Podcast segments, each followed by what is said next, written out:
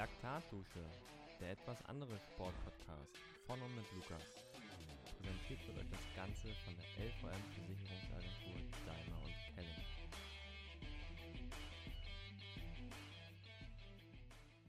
Hallo und herzlich willkommen zu einer neuen Episode Laktatdusche, liebe Hörer. Ich freue mich, dass ich euch heute wieder begrüßen darf. Und heute ist eine ganz besondere Premiere mal wieder, würde ich behaupten, jetzt einfach mal so vorneweg. Ähm, ich hatte ja eigentlich das so angedacht, dass wir im August äh, sehr viele Frauen zu Gast haben. Das hat ja irgendwie leider nicht ganz so geklappt. Dafür habe ich heute gleich zwei Frauen mit dabei.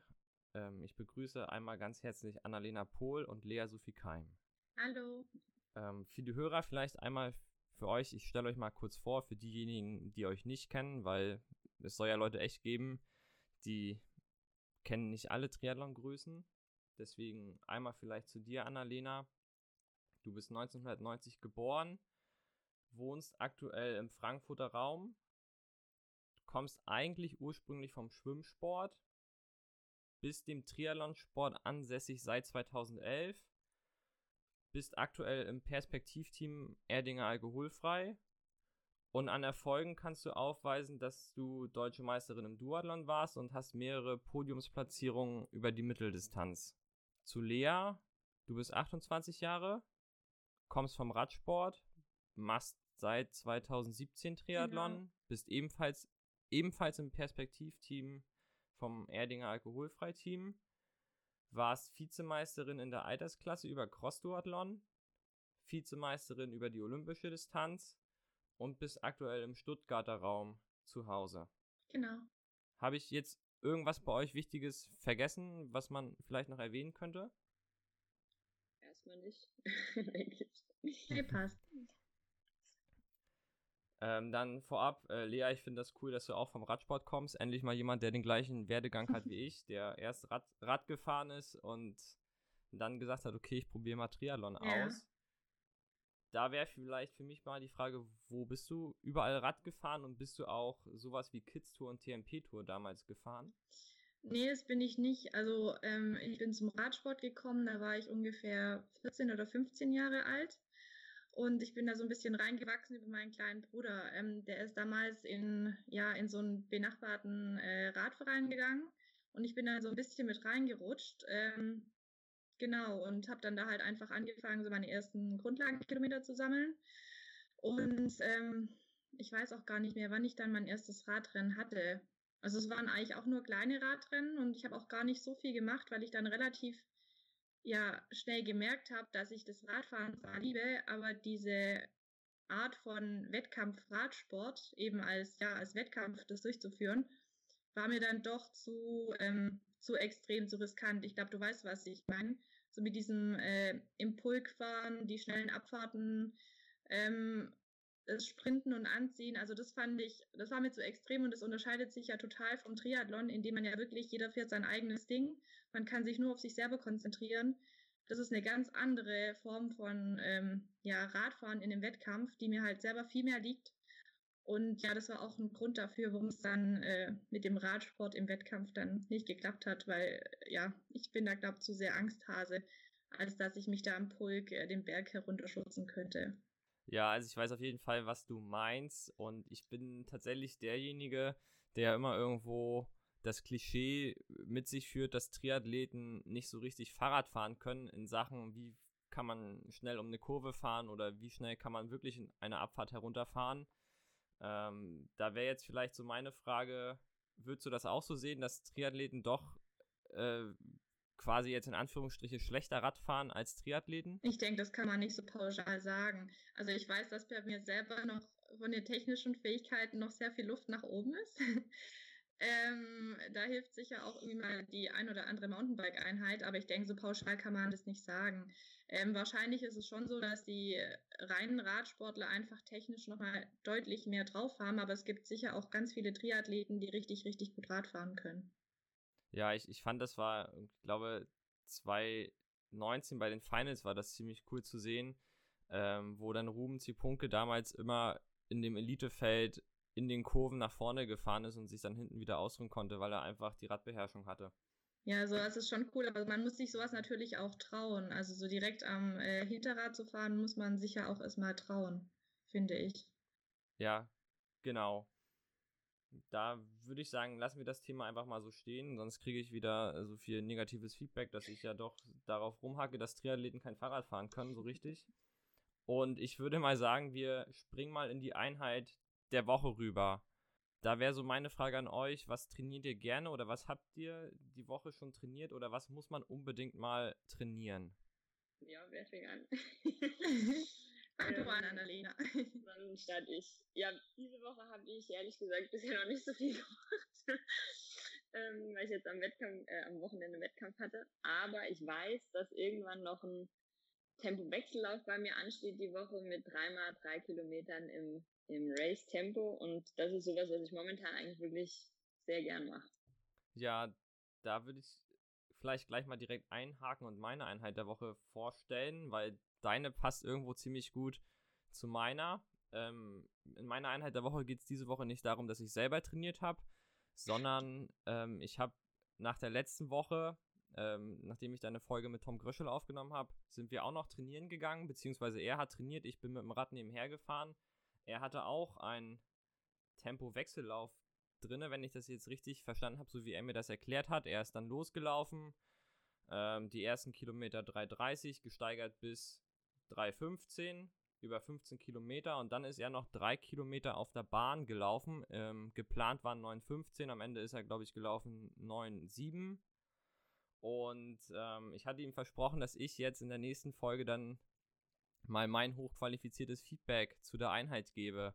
Und ich muss da tatsächlich sagen, ähm, 3,30 bis 3,15 hört sich ja erstmal schon schnell an.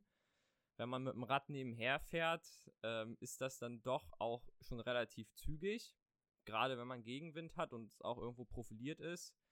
Ähm, was mich viel mehr beeindruckt hat, war, dass er das halt wirklich so locker durchgelaufen ist und wir konnten halt uns echt noch entspannt dabei unterhalten das war tatsächlich ziemlich cool, weil ich konnte noch alle Fragen stellen, die ich noch zum Thema Laufen offen hatte. Weil wann hat man schon mal die Chance, irgendwo so einen Marathon-Profi zu fragen, was man so alles in seiner Lauftechnik für Marathon verbessern kann. Und was dann halt noch cooler war, als wir dann die 15 Kilometer gelaufen sind, als er auf die Bahn ging, konnte ich mir das halt nochmal auf der Bahn angucken. Ähm, das war halt wirklich konsequent durchgelaufen, eine Runde, die gleiche Zeit nach der anderen und er war halt am Ende gar nicht so richtig erschöpft. Also man hat ihm halt so ein bisschen Ermüdung angesehen, aber ich glaube, der hätte auch noch irgendwo 18 weitere Kilometer in dem Tempo laufen können und sah ziemlich gut aus. Und ähm, so, ich habe jetzt auch nicht die beste Lauftechnik, aber optisch fand ich, sah das ziemlich sauber aus, wie er da gelaufen ist. Deswegen, das wäre so meine Einheit der Woche ähm, 18 Kilometer Tempo-Wechsellauf. Ähm, er ist am Ende eine Stunde knapp gelaufen. Ähm, ich glaube, das ist für mich noch ein weiter Weg bis dahin. Das ist auch nicht nur für dich. ja, Lea, was kannst du uns so, was würdest du sagen, was. Ähm, also, was ich liebe, sind einmal so Hit-Sachen, sowohl beim Laufen als auch beim Rad, also so Berganläufe finde ich total cool oder so kurze, intensive Sachen auf dem Rad mag ich total. Also ist wahrscheinlich auch eher so eine Hassliebe. Also eigentlich liebe ich sie, aber so während der Einheit hasse ich sie dann. Und ähm, langere, lockere Radausfahrten, also so von drei Stunden oder so einfach durch die Gegend rollen, finde ich auch total schön. Das sind so meine Lieblingseinheiten der Woche. Nicht schlecht, ja. Einfach so mal durch die Gegend fahren ist, glaube ich, auch ziemlich cool. Also mir macht das auch super Spaß immer weil man sieht irgendwo, wenn man dann auch keinen richtigen Plan hat, wo man überhaupt hinfahren möchte, sondern einfach mal drauf losfährt und sagt, naja, nach drei Stunden möchte man zu Hause sein, man sieht neue Sachen und lernt neue Wege kennen, finde ich immer super cool. Genau. Springen wir mal dorthin, wo es heute eigentlich drum gehen soll, und zwar Frauen im Sport, weil ich finde, die fallen immer hinten etwas runter. Ähm, sei es jetzt, wenn man sich Radsport anguckt, es gibt irgendwo die Tour de France für die Männer, aber für die Frauen gibt es das nicht so richtig. Oder Berichterstattung. Mhm. Äh, wer werbemäßig sieht man eigentlich auch immer nur Männer, die irgendwie Werbung machen, da Frauen auch nicht so richtig. Und deswegen ist es eigentlich umso schöner, dass ihr beide heute hier seid in der Laktatdusche, weil bisher war es tatsächlich auch so, dass die Frauen hier etwas hinten runtergefallen sind. Wir hatten, glaube ich, glaube jetzt zwei richtige weibliche Gäste und einmal, als wir so die Swift Tree Series besprochen hatten, ein bisschen Frauen dabei, aber bisher sonst immer nur Männer.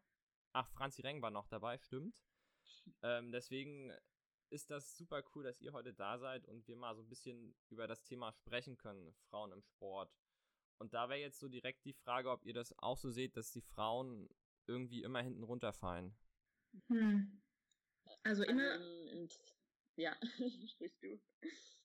Ähm, ich würde jetzt nicht sagen immer, aber ich denke auch, dass, sie nicht die gleiche Plattform bekommen ähm, wie die Männer. Also ich finde, im Radsport ist es teilweise sogar extremer als im Triathlon. Also ich finde, da fallen die Frauen noch viel mehr runter als im Triathlon. Ist jetzt meine persönliche Meinung und ich bin im Triathlon natürlich auch mehr drin als, als im Radsport.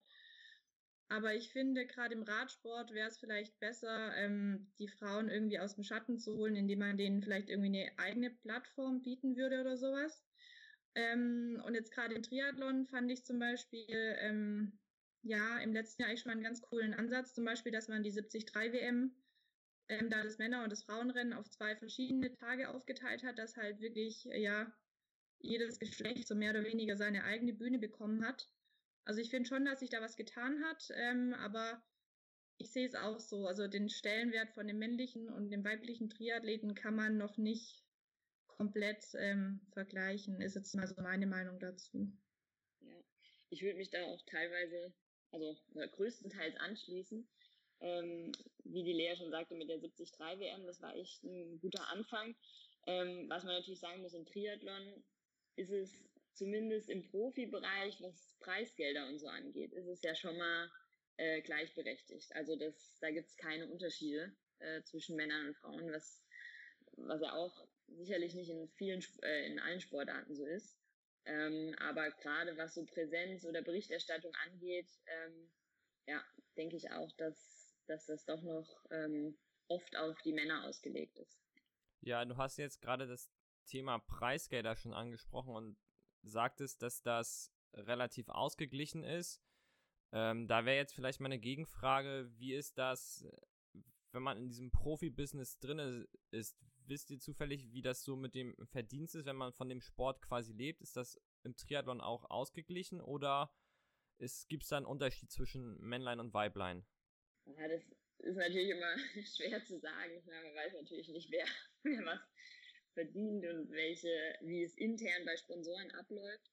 Ähm, aber ich, ich denke so, jetzt, wenn man mal so auf die deutschen Triathleten und Triathletinnen gibt, da gibt es ja doch ähm, auch bei den Frauen jetzt ähm, einige wie eine Laura Philipp, eine Dani Semmler und die doch eine Präsenz haben und die sicherlich auch ähm, ähm, ja, ähnliche Chancen, sage ich mal, bei Sponsoren haben wie, wie die Männer, wobei auch man auch da immer hört, dass es da schon noch Unterschiede gibt, was, was die Sponsorenleistung betrifft. Ähm, also von, es kann derselbe Sponsor sein und trotzdem werden da Männlein, Weiblein noch ein bisschen anders äh, behandelt. Aber ich, ich finde gerade in Deutschland, ja, geht so. Also da ist es noch relativ ausgeglichen, finde ich, so von der Wahrnehmung her.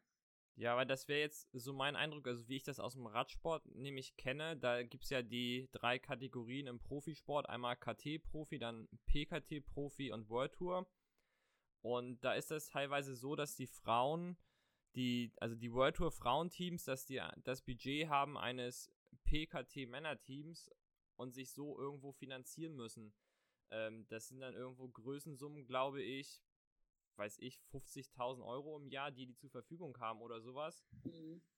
Ähm, und wenn man dann guckt, was so ein Männer World Tour Team am Budget hat, das ist, weiß ich, 4 zu 4. Ich glaube, bei dem Team Ineos Granadiers oder wie sie jetzt heißen, die haben ein Budget von 30 Millionen oder so im Jahr. Das sind halt ganz andere Verhältnisse und ich finde irgendwo ist ja die sportliche Leistung, egal ob man jetzt ein Mann oder eine Frau ist, dieselbe irgendwo. Natürlich, die Frau fährt vielleicht 3 km/h langsamer als der Mann im Schnitt. Aber ich finde, das ist trotzdem irgendwo schwierig, dann zu sagen, naja, nur weil ihr Frauen seid, verdient ihr weniger oder kriegt ihr weniger Budget. Ja, auf jeden Fall. Ja. Deswegen wäre das da, oder hatte ich da die Frage, ob ihr wisst, wie das im Triathlon ungefähr abläuft, aber da ist tatsächlich doch, glaube ich, das ist zumindest auch so mein Eindruck, dass ja Triathleten sich doch individuell über die Sponsoren finanzieren, dass das dann, glaube ich, doch vom Sponsor sehr abhängig ist. Richtig, ja. Und wie viel jeder Einzelne, sage ich mal, auch reinsteckt, sich zu präsentieren oder was er den Sponsoren anbieten kann, das ist so individuell, dass man das, glaube ich, schlecht vergleichen kann. Also es gibt sicherlich Frauen, die, die besser verdienen als andere Profimänner. Einfach, ähm, ja, weil sie die ganze Geschichte anders angehen mit Social Media, mit ähm, was man halt für seinen Sponsor so tut. Und ähm, da ist man fast ja auch ein bisschen selbst für verantwortlich, wie man, wie man dann dasteht am Ende. Ähm, es ist ja nicht so wie so ein Team, wo quasi festgelegt ist, ähm, ja, da bekommen die Frauen so und so viel. Also da ist halt sehr viel individuelles Verhandlungsgeschick und ähm, ja, das, das äh, jetzt fällt mir das Wort gerade nicht ein, was ich sagen wollte. Ja, auf jeden Fall spielt das ja eine viel größere Rolle als jetzt vielleicht im Radsport, wo es ja doch über Teams geht, ähm, als über die Einzelperson oft. Ja, aber das ist mir jetzt auch aufgefallen, seitdem ich äh, den Podcast wieder alleine betreibe, bin ich auch mehr für das Social Media Verhalten der Instagram-Seite verantwortlich. Und das ist ja dann doch irgendwo relativ schwer, zumindest für mich, wo ich, ich habe eigentlich gar keine Ahnung, wie das Business so mit Social Media funktioniert, sich doch vernünftig zu präsentieren, ähm, so dass man quasi den Leuten was anbieten kann und das gut rüberkommt, was man überhaupt macht und dass man damit auch irgendwo zu einem Sponsor hingehen kann und sagen kann, hier, guck mal, das lohnt sich überhaupt, mich zu unterstützen. Da wäre jetzt so meine Frage, wie viel Zeit ihr nebenbei, neben dem ganzen Training, noch in euer Social Media reinsteckt. Damit ihr quasi äh, gute Sponsoren findet, die euch unterstützen. Hm. Puh, also hm, kann man jetzt irgendwie auch nicht so pauschal beantworten. Ähm, ich bin damals auch so vor zwei Jahren so ein bisschen darin reingewachsen und für mich war das auch mehr oder weniger komplettes Neuland. Ähm, und ich finde auch, dass man sich da selber irgendwie, also einmal erstmal sich selber finden muss und sich selber definieren muss und dann halt für sich lernen muss, wie man das machen möchte. Ähm, ja, und dann halt ist es auch so ein ständiger Lernprozess. Was möchte man selber anbieten und wen möchte man darstellen?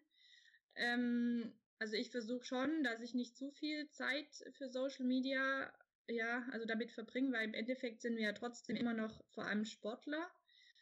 Ähm, ja, aber es läuft, also es fließt doch mehr Zeit äh, rein, als man denkt. Und wie Annalena schon gesagt hat, man kann da halt eine super, ja, sich super darüber präsentieren. Also es ist für uns halt eine super Plattform, auch äh, halt unsere Sponsoren zu vertreten.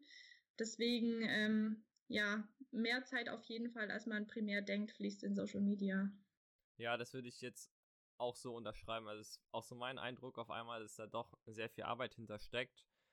Da hätte ich vielleicht so eine kleine Anekdote. Ich war im Januar bei den Youth Olympic Games als Botschafter und wir hatten dort ein Treffen mit Andreas Wellinger. Und der ist ja, wenn man das so mal bei Social Media verfolgt, relativ aktiv. Und dann hatten wir eine Frage für ihn vorbereitet, als wir ihn interviewt haben, ob er sein Social Media selber betreut oder ob er dafür jemanden hat, der das für ihn macht. Und da fand ich das ganz cool, dass er sagte, nee, er möchte das nicht, dass jemand anderes seinen Social Media Account verwaltet und betreut, er macht das alles selber. Und dann hatte er so eine Medienfrau dabei, die ihn halt an dem Tag begleitet hat und für, ich glaube, Adidas war es damals, so Beiträge gemacht hat. Und die wollte dann einen Boomerang nach dem nächsten mit ihm machen. Und er sagte dann irgendwann, ja, okay, reicht jetzt mit Boomerang. Ich habe keine Lust mehr. Ich möchte jetzt hier mir den Sport angucken, möchte mich mit den jungen Leuten unterhalten. Äh, wir machen das irgendwann anders. Das fand ich halt auch ziemlich cool, dass er dann gesagt hat, okay, jetzt ist gut. Äh, gibt auch anderes als Social Media. Ja, auf jeden ja. Fall.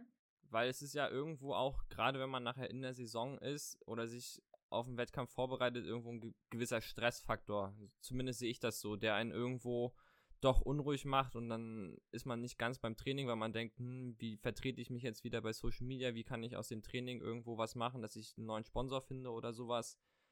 Ähm, also seid ihr quasi, kann ich jetzt das, das mal kurz zusammenfassen, ihr macht es, aber ihr seid quasi so, dass ihr dann auch sagt, wenn es halt mal nicht ist, dann ist halt mal nicht, dann gibt es halt mal keinen Beitrag. Oder habe ich das jetzt falsch aufgefasst?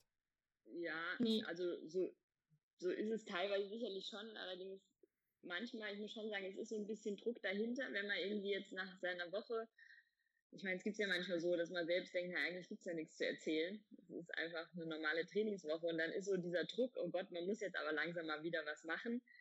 Ähm, der ist, der ist dann schon da. Also das ist, dass man dann wirklich einfach mal sagt, gut, jetzt, jetzt lasse ich es halt einfach mal zwei Wochen. Dann merke ich für mich schon, dass man immer ein schlechtes Gewissen kriegt und denkt, ach, jetzt müsstest du ja irgendwie doch mal was machen und da hängt ja so ein Rattenschwanz hinten dran. Wenn du was posten willst, brauchst du Bilder. Dann klar, kannst irgendwie Selfies machen oder du musst halt doch irgendjemanden finden, der dich jetzt mal beim Training fotografiert. Dann unterbrichst du die Trainingseinheit fürs Foto oder hängst es noch hinten dran. Also es ist, es ist ja doch irgendwie immer mit dabei oder du hast das Handy immer bei der Radtour mit, weil du denkst, ach, vielleicht kannst du doch mal das Rad irgendwo hinstellen, ein Bild machen oder vielleicht fahre ich gerade wo lang was Schönes. Also man hat ja doch schon immer so im Hinterkopf und da ist schon ein gewisser Druck dahinter, denke ich, wenn man es vielleicht, ich, ich denke, da spreche ich auch äh, für die Lea, wenn es jetzt, wenn man nicht eh so der Typ ist, der jetzt alles mit der Welt teilen möchte. Also wenn man sich selbst immer wieder erinnern muss und immer wieder sagen muss, ja jetzt komm, jetzt poste mal was, äh, hau mal wieder irgendeine Info raus oder so. Ähm, wenn das nicht so ganz natürlich kommt von einem, dann, äh, dann ist es natürlich immer noch ein bisschen mehr Arbeit. Ja, da kann ich, kann ich Annalena voll zustimmen. Also das waren auch so meine Gedanken ähm, dass es einem manchmal so ein bisschen, ja, so ein bisschen stresst, weil man immer irgendwie versucht, ein Bild einzufangen und dann immer noch mal irgendwie was organisiert. So, ja, kann mich jemand heute begleiten, um ein Bild zu machen, weil ja, ich trainiere halt auch meistens allein. Und dann ist es oftmals wirklich gar nicht so einfach, ähm, dann an Bilder zu kommen. Und man möchte ja auch nicht immer irgendwie ein Selfie reinstellen. Deswegen, es waren auch gerade so meine ersten Gedanken, die ich hatte, dass es erstmal überhaupt an das Bildmaterial zu kommen, dass es meistens halt schon die größte Herausforderung darstellt.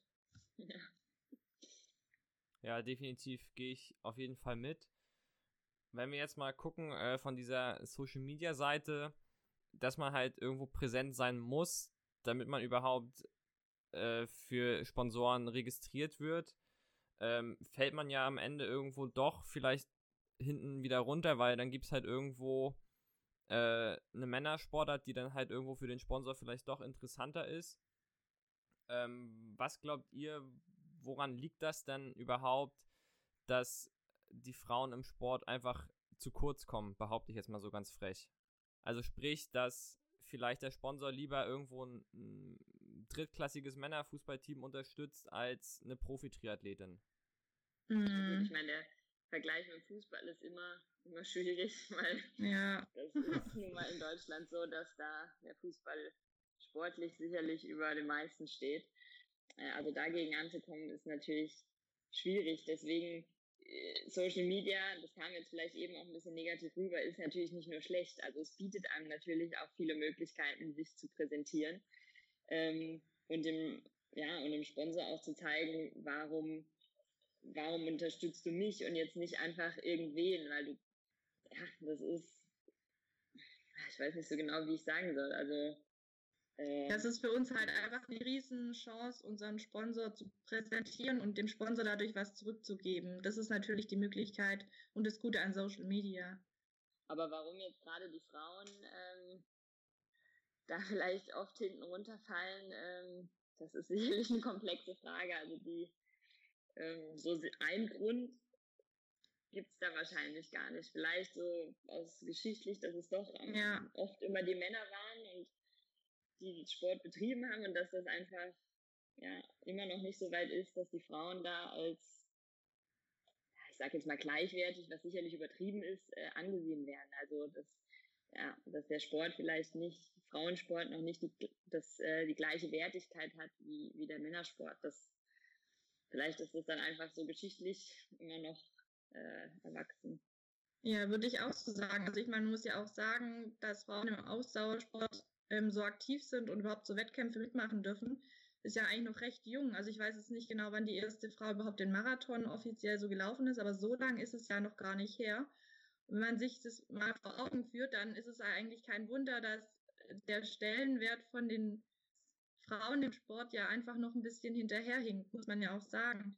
Und ähm, was du ja auch schon gesagt hast, ähm, oftmals ist ja die Präsenz von den Männern auch jetzt zum Beispiel, wenn man sich jetzt eine, zum Beispiel eine Hawaii-Übertragung anschaut oder sowas, ist ja die Männerpräsenz anteilmäßig ja auch, äh, also die Berichterstattung hier auch viel, viel größer. Also ja, ich denke, da ist noch, da hinkt äh, die, ja, da hinkt es noch ein bisschen hinterher mit den Frauen im Ausdauersport.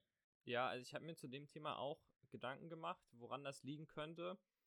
Und mein Eindruck ist oftmals, dass quasi, wenn man sich jetzt zum Beispiel ein Handball-Frauenspiel anguckt, das ist einfach zu unspektakulär. Also, wenn man das mit einem Männer-Handballspiel vergleicht, da ist viel actionreicher, viel schneller. Ähm, dass das vielleicht so ein Grund ist, dass das im Fernsehen gar nicht so oft gezeigt wird, weil es zu langsam ist.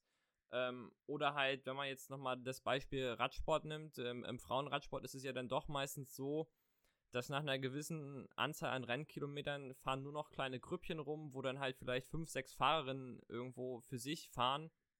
Und dann sind auf einmal 80 Fahrerinnen in so kleinen Gruppen verstreut und das ist halt einfach für den, der sich das anguckt, zu langweilig jetzt in Anführungsstrichen gesagt. Und dann sag ich mir vielleicht, naja, vielleicht zeigt dann Eurosport genau deswegen halt weniger Frauenradsport und eher die Männer, weil bei den Männern ist es actionreicher. Also so schlimm wie die ganzen Stürze, die passieren, auch sind, aber ich glaube, wenn man dann so im Nachhinein mal das Internet durchforstet, die Videos mit den meisten Klickzahlen sind die, wo irgendwo Stürze passieren, ähm, dass das halt vielleicht dann auch so mit der Grund ist, warum quasi Frauensport gar nicht so oft im Fernsehen gezeigt wird.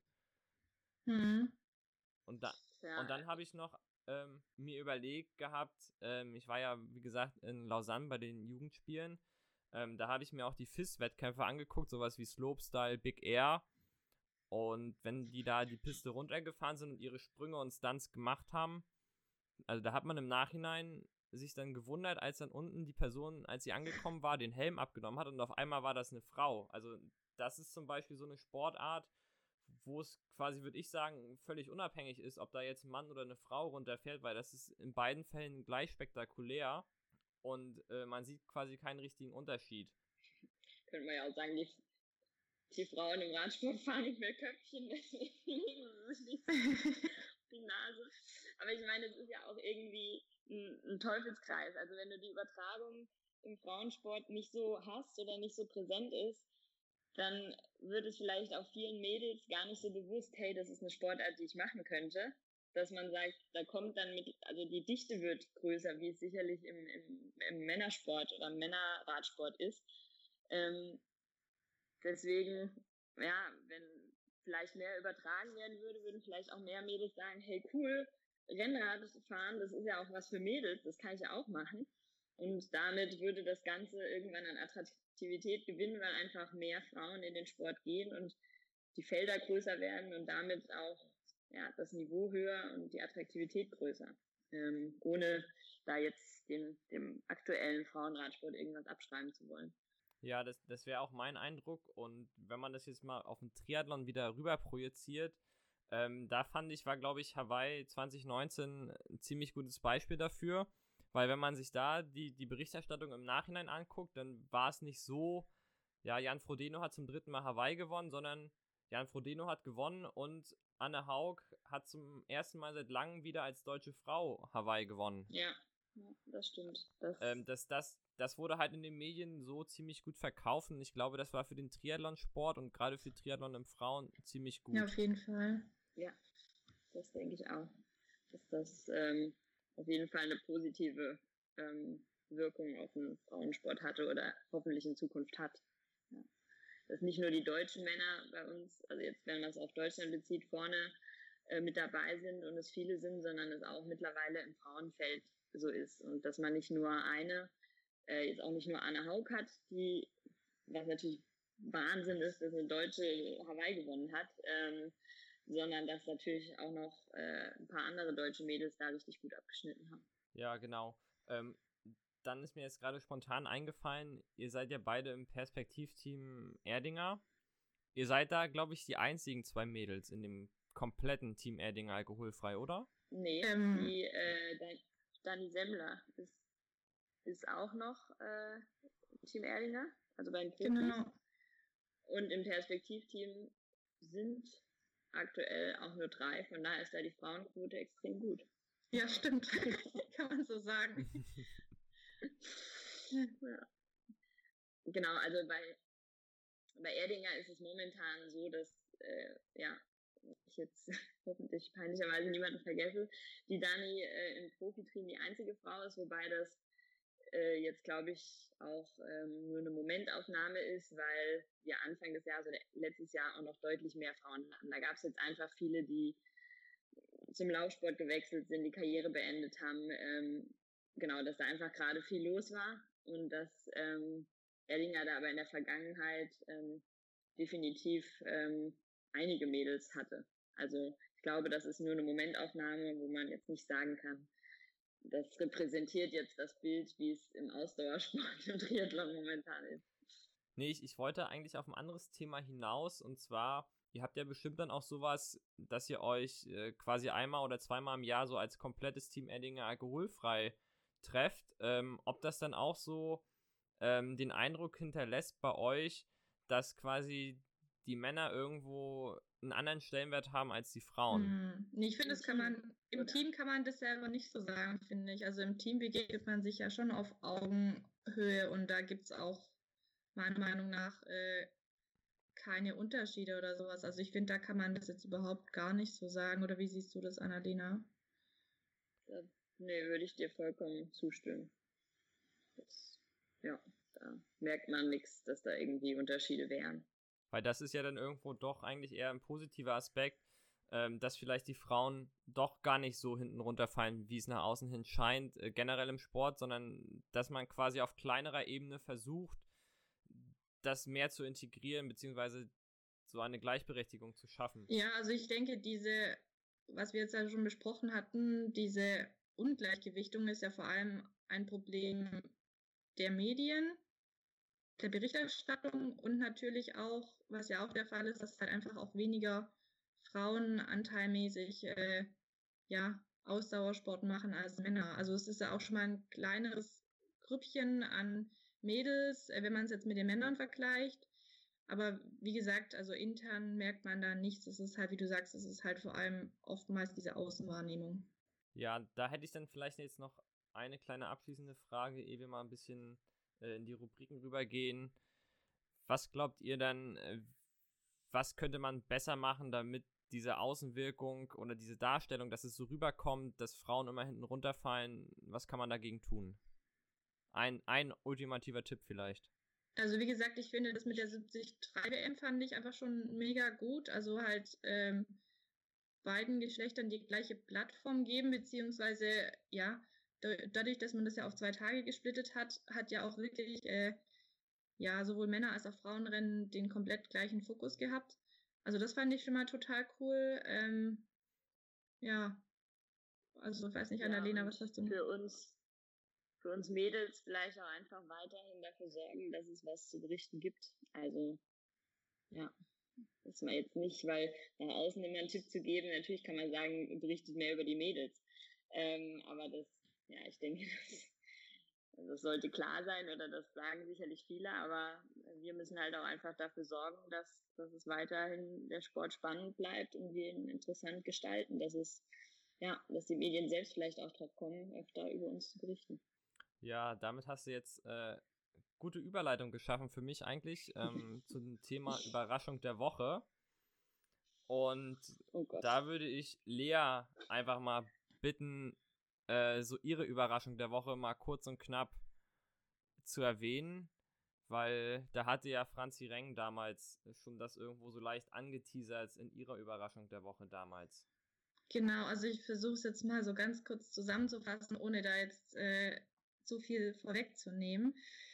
Ähm, ja, also aktuell ist jetzt in der neuesten Podiumausgabe ist ein Interview von mir erschienen, in dem ich so ein bisschen meine gesundheitlichen Erfahrungen der letzten beiden Jahre wiedergebe. Ähm, einfach mal kurz gesagt, ich hatte immer wieder Probleme mit Ermüdungsbrüchen, ähm, hatte die letzten zwei Jahre meine, äh, meine Periode fast komplett gar nicht gehabt und muss halt im Nachhinein sagen, dass ich ähm, ja oft ziemlich lang wahrscheinlich im Energiedefizit war, war dass ich mich zu schlecht versorgt habe und wahrscheinlich einfach auch zu wenig Regenerationspausen ähm, hatte. Und ja, also der Groschen ist eigentlich auch erst vor ein paar Wochen bis Monaten bei mir gefallen und ähm, mir liegt dieses Thema einfach so am Herzen, weil ich weiß, dass es da draußen ganz viele Mädels gibt, die dasselbe Problem haben, ähm, die sich dessen aber halt nicht richtig bewusst sind. Und ich meine, ich muss sagen, ähm, obwohl ich selber Ärztin bin, habe ich das Ganze halt auch erst recht, ja, also ich habe es zwar schon dann verstanden, aber es hat halt ein bisschen gedauert. Und mir ist halt einfach wichtig, darauf aufmerksam zu machen, weil die Folgen, die daraus halt resultieren können, sind halt ähm, ja schlimmer, als man denkt. Und deswegen ist es mir einfach so wichtig, ähm, ja, dass man dem Ganzen so ein bisschen Raum gibt, ähm, ja, darüber zu sprechen. Ja, ich finde, das ist halt eigentlich ein wichtiges Thema, wo, wo mehrere Faktoren mit reinspielen. Halt einmal ähm, vielleicht, das ist vielleicht ein bisschen schwierig äh, für den Athleten selber, dass der sich halt eingesteht, dass irgendwas aktuell nicht in Ordnung ist. Und so wie du jetzt quasi darüber dann sprichst. Aber auf der anderen Seite finde ich, gehört da auch irgendwo ein bisschen Verantwortung vom Trainer rein, dass der halt seinen Athleten auch ein wenig Zeit zur Erholung gibt für die Regeneration. Und ähm, wie du halt schon sagst, es dauert halt das zu verstehen. Und ich finde das halt insofern schwierig, ähm, damit an die Öffentlichkeit zu gehen, weil da gehört halt ein gewisser Faktor Mut dazu, ist meine Meinung. Ja, auf jeden Fall. Also ich hatte davor unheimlich Angst, ähm, auch, äh, also gerade wo du es ansprichst, also ich habe echt lange überlegt, ob ich diesen Schritt gehe, weil ich echt Angst hatte vor den Reaktionen. Und weil ich halt, also einmal hatte ich Angst, dass man mich äh, verurteilt dafür oder dass man äh, jetzt mir irgendwie den Stempel aufdrückt, ja, ich äh, könnte jetzt zum Beispiel keinen Leistungssport mehr machen. Ähm, dem ist es halt nicht so. Ähm, es gibt auch andere Beispiele, die diesen Weg halt eben auch gegangen sind und jetzt wieder erfolgreich Leistungssport machen, gesund, ähm, aber halt eben ihre Geschichte nicht so berichtet hatten. Und ähm, ja, wie du sagst, also ich habe da auf jeden Fall mehrere schlaflose Nächte verbracht, ob ich ähm, ja, ob ich das Ganze jetzt wagen soll, aber ich habe da jetzt schon so viel positive Rückmeldungen bekommen und offensichtlich ist die Sehnsucht und das Bedürfnis danach, sowas anzusprechen, so groß, weil wie gesagt, ich denke, da sind so viele Mädels da draußen, die da total unter dem Radar verschwinden und die es halt nicht wissen, dass sie auch betroffen sind, ähm, dass ich jetzt im Nachhinein sagen muss, das war auf jeden Fall der richtige Weg und die richtige Entscheidung, das zu tun. Ja, ich würde mir vielleicht wünschen, dass das jetzt äh, tatsächlich viele hören und wenn sie das gleiche Problem haben, dass sie vielleicht auch dann sich den Mut eingestehen, das einfach mal anzusprechen und sich halt die nötige Erholung und Pause gönnen, die sie halt brauchen, um dann völlig gesund wieder zurückzukommen. Ja, also ich meine, man muss ja auch sagen, es sind nicht nur Regenerationspausen direkt, die das Training selber und den Sport selber betreffen, sondern was ja bei mir auch der Fall war und was bei vielen Age-Groupern ja auch der Fall ist, dass sie halt nebenher berufstätig sind ähm, und diese Zeit, in der man ja selber zum Beispiel seinem Beruf nachgeht, ist ja nicht unbedingt eine Regenerationspause. Äh, und deswegen glaube ich, dass halt auch gerade im Age-Group-Bereich äh, diese Doppelbelastung, ähm, dass man die halt auch nicht unterschätzen darf. Also auch wenn es in Anführungsstrichen jetzt, ja, wie gesagt, keine Profi sind oder den Leistungssport nicht ganz so auf so extrem hohem Niveau betreiben wie jetzt ein Profi, heißt es nicht, ähm, dass äh, ja der, die alltägliche Belastung da jetzt geringer wäre und ja, dass die Mädels halt äh, in diesem Niveau jetzt weniger betroffen wären. Ich finde, das darf man nicht vergessen, dass Arbeit, die parallel eben auch noch äh, ja, gemacht wird, dass es genauso stressig und anstrengend sein kann wie ein Trainingsplan. Ja, ich denke, das können wir hier so stehen lassen. Und an dieser Stelle, das glaube ich, das Wichtigste gesagt. Und alle, die das Problem haben oder denken, dass sie da irgendwo auch vielleicht in diese Schiene reinrutschen, sollten jetzt einfach mal drüber nachdenken und schauen, dass sie da irgendwo rauskommen und für sich da irgendwo im Reinen werden und das für sich gut vertreten können. Dann würde ich jetzt Annalena nach ihrer Überraschung der Woche fragen. Da die Woche noch äh, relativ jung ist, gab es Gott sei Dank noch nicht so viele Überraschungen. Äh, außer vielleicht, dass ich gestern aufgewacht bin und keine Falten und grauen Haare hatte, wie ich das dachte, wenn man 30 wird. Ansonsten würde ich da fast sogar Leas Thema aufgreifen, weil ich das persönlich auch extrem wichtig finde und deswegen, ja, das einfach so cool fand, dass das diese Woche ähm, jetzt veröffentlicht wurde. Und genau, Ja, ich hätte jetzt gedacht, jetzt kommt irgendwie vielleicht ein kleiner Schwenk zur Challenge Davos, dass du gesagt hast, dass du jetzt sowas sagst. Ja, aber ja. hätte ja sein können, dass sich das diese Woche immer noch überrascht, dass du dich gefreut hast, dass du endlich wieder einen Wettkampf machen kannst und dann war der Wettkampf nach dem Schwimmen zu Ende. Ja, das, das kann man wirklich als Überraschung ähm, bezeichnen. Ähm, aber ich glaube, das ging wirklich allen so, die da an der Startlinie standen, dass man das ganze Jahr auf dieses eine Rennen, das endlich das erste ist, äh, hinfiebert. Und der Veranstalter alles dafür getan hat, dass das echt äh, super abläuft, auch hygienetechnisch. Und ähm, ja, und dann wird's gestartet und nach, ich weiß nicht, 1,9 Kilometer Schwimmen ist, ist der Spaß schon wieder vorbei. Die Jungs durften noch zwei oder drei Kilometer Rad fahren, aber dann war Ausschluss. Also ja, das ist einfach natürlich mega enttäuschend gewesen und das war sicherlich die größte Überraschung, das stimmt. Ähm, aber gut, das, was soll man äh, gegen das Wetter machen? Das passend zu diesem Jahr war das Wochenende. Ja, da wäre jetzt für mich eine kleine Frage noch dazu. Wie war das Gefühl, nach so langer Zeit endlich wieder mal an einer Startlinie zu stehen?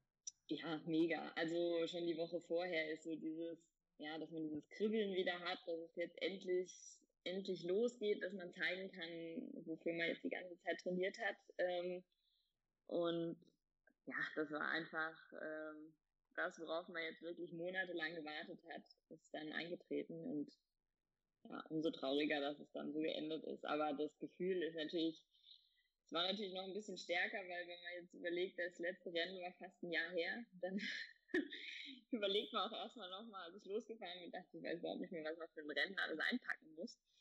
Ähm, ja, also die Nervosität und Motivation und Aufregung, also alles war natürlich irgendwie ein bisschen, hatte sich potenziert so ein bisschen. Ähm, ja, aber genau, dann war es, nahm es leider doch ein anderes Ende, als wir alle uns erhofft hatten. ja, ich habe diese Woche mitgebracht, ich hatte in der letzten Folge gesagt, dass meine Überraschung war, dass der Sommer vorbei ist. Diese Woche ist tatsächlich meine Überraschung, dass der Sommer sich doch nochmal gefangen hat und äh, zumindest hier oben in Hamburg nach einer verregneten Woche hat sich das Wetter wieder stabilisiert und es scheint die Sonne und irgendwo Temperaturen um die 19 bis 23 Grad. Ähm, freut mich tatsächlich, dass wir doch nochmal so ein bisschen Sommer kriegen auf die letzten Tage hier. Also da bin ich jetzt ein bisschen neidisch. Bei uns regnet es ja schon den ganzen Tag. Also bei uns ist gerade nichts mit Sommer zu sehen, aber vielleicht kommt er ja dann auch wieder Richtung Wochenende. Ja, das hatte ich tatsächlich die ganze letzte Woche. Immer wenn ich trainieren wollte, hatte es geregnet und ähm, da war ich dann so, dass ich irgendwann gesagt habe, okay, Straße trainieren macht gar keinen Sinn. Äh, ich bin tatsächlich letzte Woche dann dreimal durch den Wald gefahren und so ein bisschen Cyclocross-mäßig unterwegs gewesen. Das hat auch super Spaß gemacht. Ähm, das hätte ich natürlich auch sagen können, jetzt als Überraschung der Woche, dass ich wieder das durch den Wald fahren für mich entdeckt habe. Aber nee, ich, ich freue mich dann doch lieber, dass die Sonne scheint und dass ich noch ein paar Straßenkilometer entspannt sammeln kann im Trocknen. Definitiv. Dann würde ich ja mal euch fragen, was ihr gerne so im Training für Musik hört. Ihr habt jetzt die Chance, äh, jeder oder jede einen Song auf unsere Laktatduschen-Playlist zu packen. Das kann halt ein Song sein, den ihr einfach so beim Long Run hört oder einfach der euch motiviert, wenn ihr harte Intervalle trainieren müsst. Ähm, wer fängt an? Fang du ruhig an. Okay. Ähm, also beim Laufen oder so höre ich eigentlich gar keine Musik. Also die einzige Einheit, wo ich wirklich Musik brauche, sind so harte Einheiten auf der Rolle. So Hit-Einheiten und da höre ich dann meistens irgendwie so richtig, ja, Techno-Musik oder sowas. Aber ein Lied, das mir jetzt gerade speziell einfällt, das mich wirklich motiviert, ist ähm, Eye of the Tiger von Survivor. Also dieses Lied, das halt bei Rocky immer kommt. Und ähm, ja. ja, das ist wirklich, äh, das ist so ein Motivations, äh, Motivationslied für mich. Ja, nicht schlecht. Und äh, was hast du, Annalena? Ich Techno hätte ich jetzt gar nicht. Doch. Ich bin echt überrascht. Aber nur bei harten ja. Einheiten auf der Rolle. Ja, ich ähm, muss gestehen, dass ich musikalisch wirklich kaum eine Ahnung habe und deswegen, also ich höre viel Musik, im Training eigentlich gar nie. Ähm, aber was ich finde ich auch immer mal bei so Einheiten geht, wenn man irgendwie so ein bisschen Probleme im Kopf hat, die durchzu, ist von, ähm, ja, sämtliches von Querbeat. Äh, das ist eine Kölner Band. Ähm, zum Beispiel Ciao Loser. Wäre so meins. Ja, okay, nicht schlecht. Also die kenne ich tatsächlich gar nicht. ähm, ich freue mich auch, dass ihr beide euch jetzt auch nochmal wieder einen Ticken besser kennengelernt habt, was euer Musikgeschmack angeht. Und ich, ich packe diese Woche drauf äh, von Papa Roach Last Resort. Oh. Das auch, auch eher so für die bösen Ja. Einheiten, die schwer Stimmt. werden hinten raus. So, dann springen wir jetzt mal so in die richtigen Kategorien. Ähm, und wir starten mit meiner Lieblingsrubrik Wahrheit oder Pflicht. Äh, ihr dürft jetzt wählen. Ähm, möchtet ihr lieber eine Frage zum Thema Wahrheit oder eine Pflichtaufgabe haben? Lieber Wahrheit. Ja. Okay, also da habe ich tatsächlich für, für euch beide die gleiche Frage vorbereitet. Ähm, und zwar, wie sehr verflucht ihr eure Trainerin, wenn mal wieder richtig böse Einheiten kommen, wo ihr halt vorab eigentlich denkt, boah, das schaffe ich aktuell gar nicht äh, und ihr die trotzdem machen müsst? Boah, das ist eine schwere Frage. Ähm, Kommt nicht so häufig vor, wenn ich ehrlich Ja, bin. ja, nee, also da muss sie mich schon, ähm, also das muss, also dafür muss es dann wirklich so eine richtige Hitwoche sein, in der ich jede Woche wahrscheinlich so eine richtige VO2 Max Einheit habe, bei der ich mich einer abschießen muss. Und wenn dann schon Woche drei ist und so, dann könnte es schon vorkommen, dass ich, dass ich dann sage, so puh, also jetzt reicht's dann wirklich, aber ähm, nee, sonst ist es bei mir eigentlich auch eher selten der Fall, würde ich jetzt mal sagen. Noch ist, noch ist die äh, Laura Sophie gut davon gekommen. Aber nicht, dass sie Ja. das jetzt hört und denkt, da muss sie was dran ändern. ja. Ja, mal sehen. Also könnt ihr mir dann irgendwann mal berichten, ob ihr äh, Laura Sophie doch nochmal verflucht habt oder ob euer Verhältnis weiterhin so gut ist, wie es aktuell ist. ja. Hoffentlich. Was war denn euer persönlicher Sportmoment in eurer Karriere? Und das ist schwierig. Das ist wirklich Ähm, schwierig.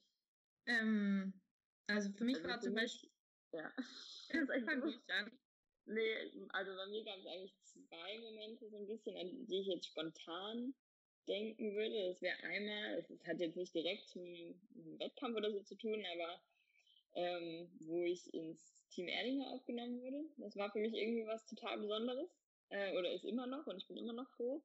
Ähm, und das zweite war letztes Jahr im letzten Rennen der Saison dann nochmal ein Podiums- oder der erste 73 Podiumsplatz ähm, in Kaschkaisch. Das war, ja, das war für mich schon sehr besonders, dass es endlich geklappt hat. Ja, ist lustig, an das Team Erdinger und dann das Perspektivteam reinzurutschen, hatte ich auch gedacht. Ähm, ja, also deswegen kann ich mich da auch anschließen. Für mich war es oder ist es immer noch einfach besonders dabei zu sein und es ist halt einfach eine riesen Chance, die man halt im Leben nicht so oft bekommt und ja, war für mich auf jeden Fall oder ist immer noch was ganz Besonderes. Ähm, dann natürlich die jetzige Situation ist für mich irgendwie was komplett Besonderes und auch, da steckt auch total viel Emotionen bei mir mit dahinter, ähm, weil, ja, weil die letzten Monate für mich auch nicht so einfach waren. Ähm, ja, und ansonsten erinnere ich mich noch ganz gern an Buschhütten im letzten Jahr. Das war auch eines der Rennen, die richtig, richtig gut bei mir liefen, wo eigentlich vom Schwimmen bis zum Laufen eigentlich alles richtig gut lief, auch wenn es halt so bescheiden war. Bescheiden ist gut. Nicht schlecht. ja. Dann macht ihr lieber einen Tempo-Dauerlauf oder Intervalle auf der Bahn? ähm, Hm, schwierig. schwierig, sehr schwierig. Also wenn es kurze, an. wenn es kurze Intervalle sind, dann würde ich wahrscheinlich die Intervalle bevorzugen. Ich würde Ähm, auch, glaube ich, die, die Intervalle nehmen. Ja, sehr schön. Ähm, ich glaube, das ist immer hier relativ ausgeglichen bei der Frage. Einige Leute, die bevorzugen dann doch eher den Tempo-Dauerlauf und andere Intervalle. Also das hält sich alles so in Waage. Dann, was denkt ihr, was könnte man am Triathlon allgemein, am Wettkampf, an dem außenrum verbessern? Soll ich starten? Ja. ähm, ja, also wie gesagt, wir hatten das Thema ja vorher schon angesprochen und um ehrlich zu sein, ist das jetzt auch der Punkt, der mir halt als erstes, äh, ja, so halt, äh, ja, ins Gedächtnis oder in den Kopf kommt, ähm, dass ich einfach hoffe, ähm, dass dieses Thema mit, äh, wie versorge ich mich richtig im Training, bin ich in einem Energiedefizit, habe ich als Frau meine Periode, habe ich genug Erholung oder ist das Training zum Beispiel irgendwie zu hart für einen oder sowas, ähm, dass das einfach so ein bisschen mehr, ähm, ja, dass man sich dem Ganzen so ein bisschen mehr bewusst wird. Natürlich sowohl Athleten als auch Trainerseite und vielleicht auch ein bisschen mehr auf der ärztlichen Seite, weil ich denke, da wissen auch, also es gibt schon einige, die da richtig gut Bescheid wissen, aber ich denke, ähm, oftmals ist dieses Thema halt auch nicht so präsent. Und ich denke, das wäre auf jeden Fall was, wo man noch ähm, einiges verbessern könnte. Äh, da, da mich die Frage jetzt doch kalt erwischt hat irgendwie, und ich sicherlich oft denke, ach, das sollte man ändern, aber mir einfach nichts einfällt gerade, nichts anderes, was jetzt konkret auf den Wettkampf oder so bezogen wäre, ähm, würde ich mich da jetzt einfach mal ähm, Leas Thema anschließen, weil ich selbst, glaube ich, bis vor einem Jahr mir nie darüber Gedanken gemacht habe. Und jetzt, wenn man sich damit ein bisschen beschäftigt, sicherlich nicht so intensiv wie Lea, aber und einfach selbst in sich einhört und merkt, was Hormone doch bei ähm, im Sport für einen Einfluss haben, dann ja, ist es fast fahrlässig, dass, dass man sich damit nicht früher beschäftigt hat und ja, oder dass es vorher auch nicht ja, kein Thema war, worüber man überhaupt gesprochen hat untereinander. Ja, ich habe mir tatsächlich diese Woche auch mal wieder Gedanken gemacht zu der Thematik Triathlon verbessern. Und was mir auf dem Herzen liegt, ist aktuell ähm, jetzt finden ja wieder Wettkämpfe statt äh, unter strikten Hygieneregeln und Vorschriften, dass man vielleicht einfach mal die Startgelder, die man zahlen muss, jetzt an die Verhältnisse anpasst. Also sprich, ähm, bei den Sachen, was ich jetzt so mitbekommen habe, ist es, man zahlt halt sein Startgeld und dann kann man seinen Wettkampf machen, aber es gibt halt keine Verpflegung vor Ort, es gibt äh, keine Siegerehrung so richtig, es gibt quasi keine Preise. Ähm, klar, die Triathlon-Veranstaltung kostet trotzdem noch Geld, weil man braucht halt irgendwo Rettungswagen, Sanitäter, äh, Absperrer, Helfer. Ähm, aber dass man da vielleicht die Startgelder einfach jetzt anpasst und ähm, ein bisschen runterfährt, weil letzten Endes sparen ja die Veranstalter jetzt enorm Geld, weil sie halt keine Verpflegung machen oder keine Preise bereitstellen. Ähm, das wäre so mein Punkt, wo ich sagen würde, das könnte man jetzt vielleicht zumindest solange wir halt äh, unter Corona-Regeln Triathlon-Wettkämpfe machen, dass wir da die Startgelder einfach anpassen. Wobei da ähm, so das, was ich teilweise mitbekomme, da jetzt nochmal kurz einzuhaken, ähm, ist jetzt in Davos wäre es zum Beispiel so gewesen, es wär, hätte natürlich Verpflegung gegeben. Ähm, ich denke, das ist bei gerade bei etwas längeren Rennen ähm, ja auch unablässig, dass es es gibt. Man hätte sich halt selbst nehmen müssen. Es hätte einem niemand angereicht sozusagen. Ähm, und ich habe auch schon bei anderen Rennen gelesen, dass Preise und alles hinterhergeschickt werden, dass es einfach quasi die Siegerehrung in dem Fall ähm, nicht gibt. Aber ähm, sicherlich ein Punkt, wo man bei manchen vielleicht drüber nachdenken kann. Ja, dann, was trinkt ihr dann gerne in der Off-Season, euer Lieblingsgetränk? Und Erdinger alkoholfrei zählt jetzt nicht. Schade. Wenn es denn dann kein Erdinger sein darf, dann, ähm, da ich hier aus der Weinregion komme, ähm, ja, darf es dann doch das eine oder andere Glas Wein mal sein.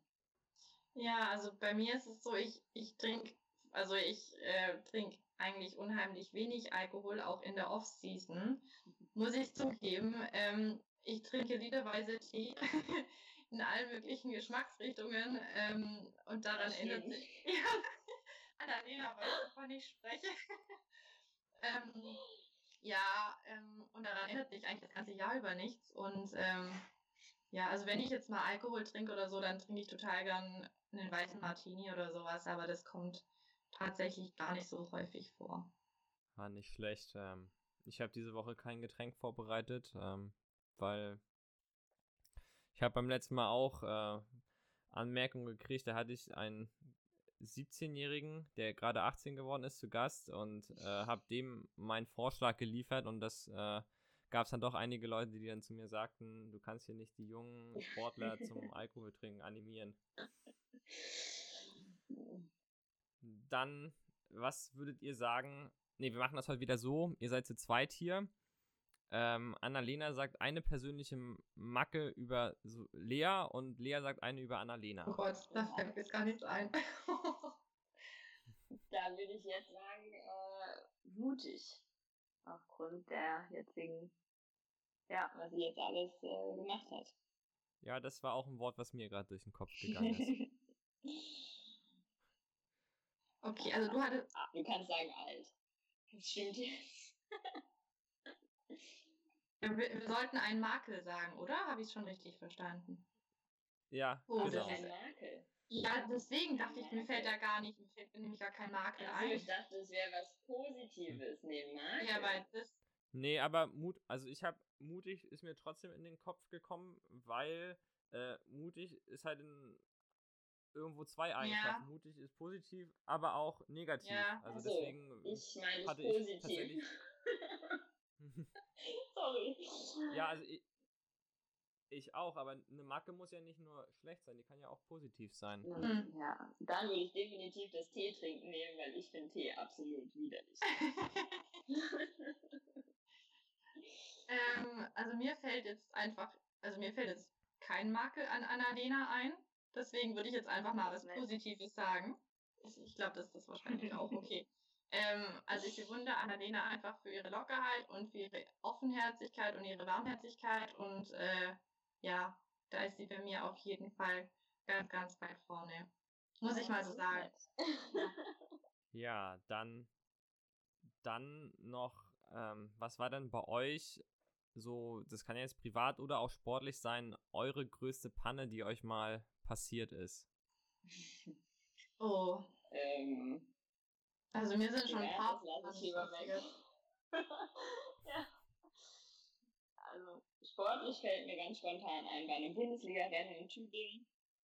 Ähm, mit der Mannschaft ist mir so ungefähr fünf Minuten vom Start eingefallen, als ich mein Neo anziehen wollte, dass der noch im Auto liegt und ich irgendwie in acht Minuten Sprint ersten Kilometer zurück zum Auto, gerade noch in Neo rein und mehr oder weniger den Startschuss hinterher. Das war sicherlich so meine größte Panne im Rennen, vorm Rennen.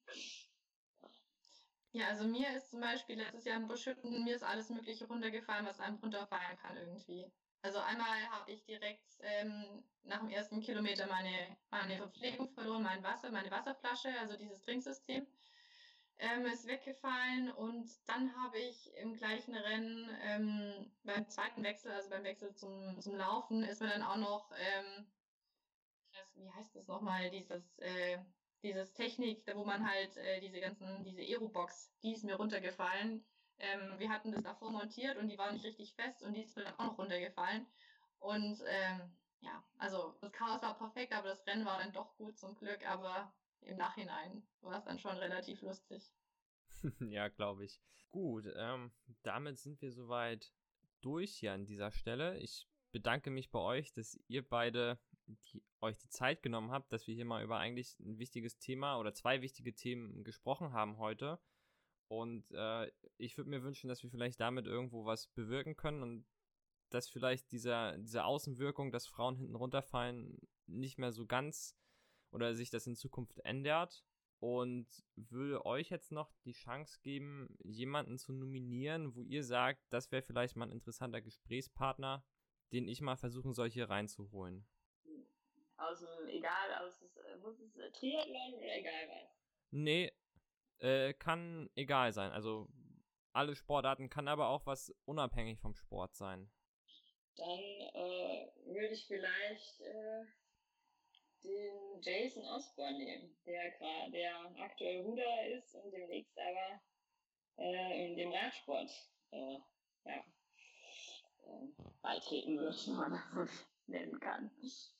Ja, nicht schlecht. Hatte ich auch schon mal überlegt. Hm.